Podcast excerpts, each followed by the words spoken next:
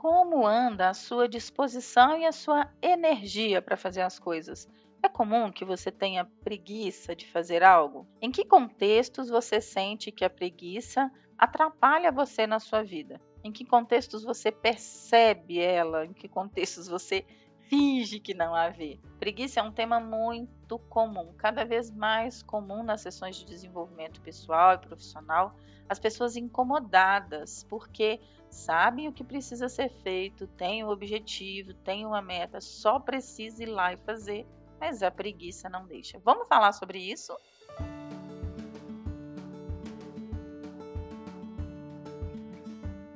Olá, eu sou a Sheila, eu sou psicóloga e coach. Estou aqui para te ajudar a ter uma vida mais leve, realizada, tanto pessoalmente quanto profissionalmente. E hoje falando de um tema que eu espero que não te dê preguiça.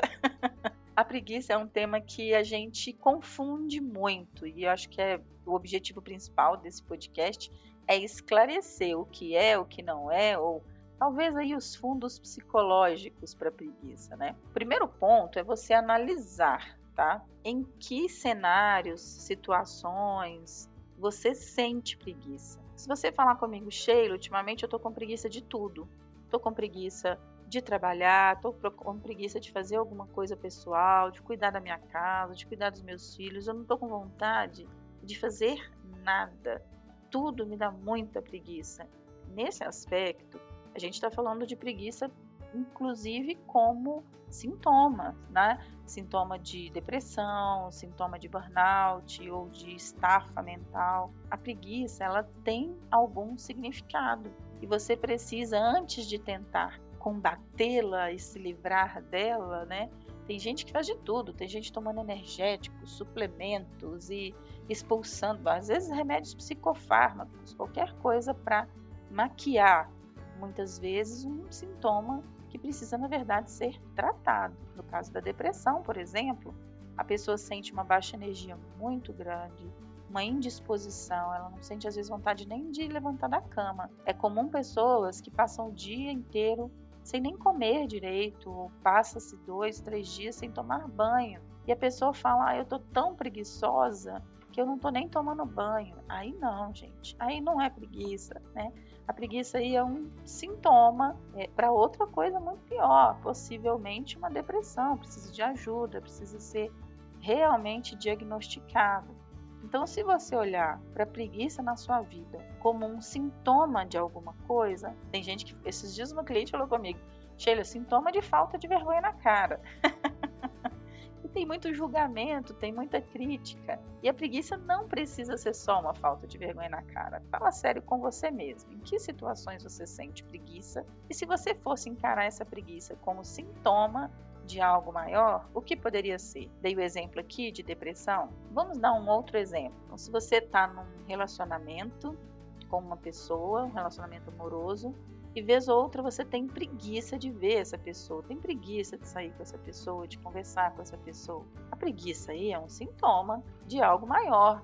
Possivelmente já se perdeu a admiração, já se perdeu a, a afinidade, o desejo.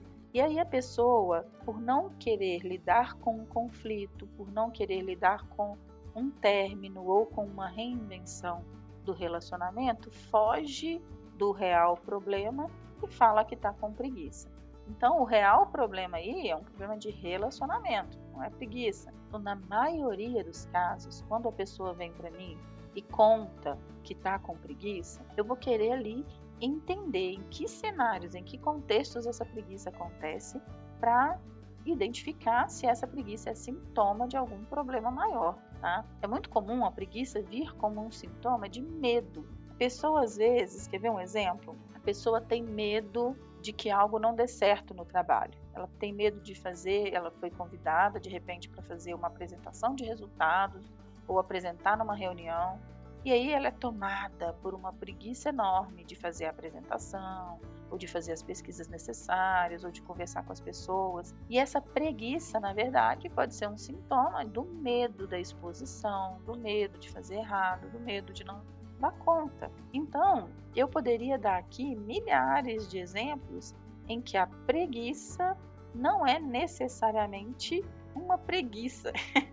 é um sintoma de algo maior, tá? Existem possivelmente processos ou fatos latentes, problemas psicológicos que estão sendo ignorados. Esse é um ponto que eu gostaria que você pensasse direitinho, isso não é o seu caso. Um outro ponto é que a preguiça ela tem uma certa carga genética, assim, desde os nossos antepassados, há milhares de anos. Já se estuda a preguiça, já se fala sobre a preguiça. Por quê? Existe uma tendência humana e genética para imobilidade, uma tendência a ficar parado e a gastar a menor quantidade de energia possível, principalmente em situações de desafios. Então, assim, a pessoa estava numa situação de desafio muito grande lá atrás para encontrar comida, então se movimentava o mínimo possível para gastar menos energia.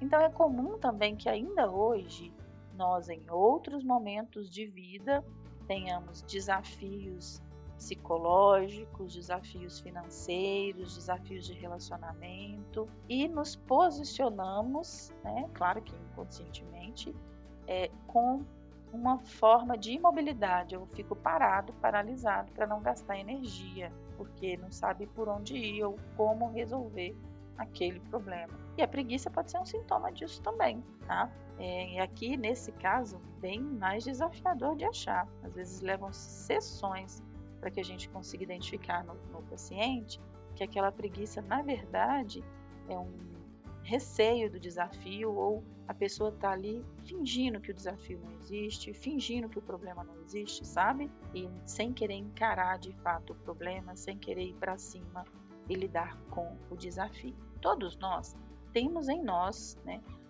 nos nossos genes, a capacidade de reagir, de lutar, de buscar soluções, é, mas muitas vezes a tendência é ficar paralisado, esperando que as coisas se resolvam, ou esperando que algo do céu aconteça, principalmente aquelas pessoas com dificuldade de serem desafiadas ou dificuldade de, de fato, se colocarem à frente de uma situação. Tem gente que fica ali esperando para ver se as coisas se resolvem sozinhas, e nesse caso são pessoas que demonstram vários comportamentos de preguiça. Outro aspecto da preguiça que é bem comum é encontrar pessoas que estão com muita preguiça do trabalho, por exemplo. Ah, Sheila, eu acordo de manhã e não tenho nem vontade de trabalhar. Eu olho para as coisas que eu tenho que fazer no trabalho e me sinto assim completamente desmotivado. O que, que eu faço, né? E aí, por trás de toda essa conversa, eu vou vendo que tem uma falta de interesse pelo trabalho, uma falta de desejo, a pessoa já não se identifica mais com as atividades, talvez aí uma crise existencial, uma busca por um novo sentido para aquele trabalho. A pessoa às vezes está fazendo um trabalho repetitivo ali, fazendo o que os outros estão pedindo para ela fazer, mas ela não vê sentido naquilo. E aí a preguiça, né, como possível causa, tem aí a falta de objetivo, a falta de sentido, a falta de propósito, talvez. Então, a pessoa se posiciona de forma ociosa, procrastina, está sempre deixando para depois, está sempre se envolvendo em alguma tarefa mais circunstancial, tá ali numa rede social ou em alguma coisa que não tem nada a ver com o trabalho, porque na verdade ela já não tem mais vontade de realizar aquele trabalho, né? Então, ela precisa, na verdade, se haver, né, com esse trabalho, se reinventar, encontrar um novo sentido, porque isso é uma bela de uma autossabotagem.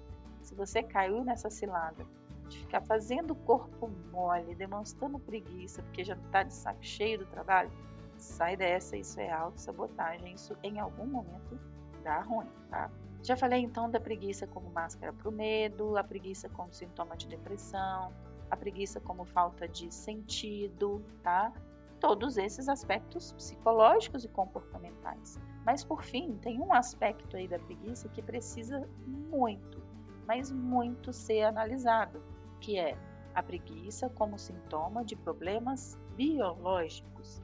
Às vezes a pessoa se denomina como preguiçosa porque ela está com muita dificuldade de concentração, ou ela está com baixa energia, está sempre cansado, está sempre querendo dormir. E aí a gente vai descobrir, e já aconteceu duas ou três vezes, inclusive já aconteceu comigo, descobrir que existia alguma alteração na glândula da tireoide. Clientes que descobriram fibromialgia, clientes que descobriram anemia, diabetes, hipertensão, problemas cardíacos e várias outras situações. Hoje em dia, a, a falta, inclusive, de vitamina B12, de vitamina D3, impacta na disposição e na energia. Então, os médicos eles são treinados, eles pedem os exames adequados, eles identificam as possíveis causas para essa baixa energia, o cansaço prolongado, exaustão, desânimo, e identificam muitas vezes causas biológicas. Então, se você já está passando por uma situação de muita preguiça, falta de vontade, cansaço excessivo há mais de seis meses, eu sugiro que você, inclusive, procure um médico, tá?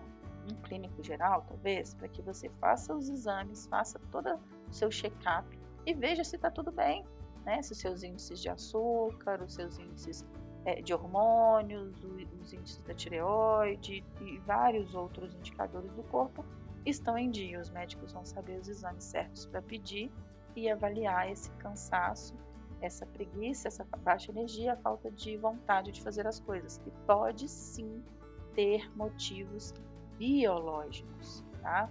Então hoje o meu convite para você é não apenas é, senta em cima da preguiça. Tem muita gente que fala, ah, eu sou preguiçosa. Ah, eu tô com preguiça. E senta nessa preguiça e não faz nada a respeito. O meu convite para você é que você se questione de onde vem essa preguiça, quais as possíveis causas para essa preguiça. Não identificou nada psicológico, né? Oh, tá tudo bem no trabalho, oh, aparentemente está tudo bem. Vai procurar um médico, ver se tem alguma causa biológica, tá? Você não identificou sozinho nenhuma causa, procure ajuda, procure terapia, vai conversar sobre seus objetivos, clareza de propósito, sentido, autoconhecimento, se redescubra, redescubra novas áreas de interesse, novos objetivos para você, coisas que vão despertar sua energia, sua vontade, sua disposição para fazer as coisas. Porque a preguiça por si só não é uma característica de personalidade, são comportamento que pode sim ser mudado, ok? Tenho ajudado muita gente a sair da preguiça e ir para o campo da realização a partir aí da psicologia cognitivo comportamental, ok? Espero que esse conteúdo tenha te incentivado, tenha te motivado a procurar ajuda que você possa compartilhar com muitas e muitas pessoas essas ideias, porque às vezes não é preguiça, às vezes é um problema de saúde que precisa ser tratado. Ok? Um abraço!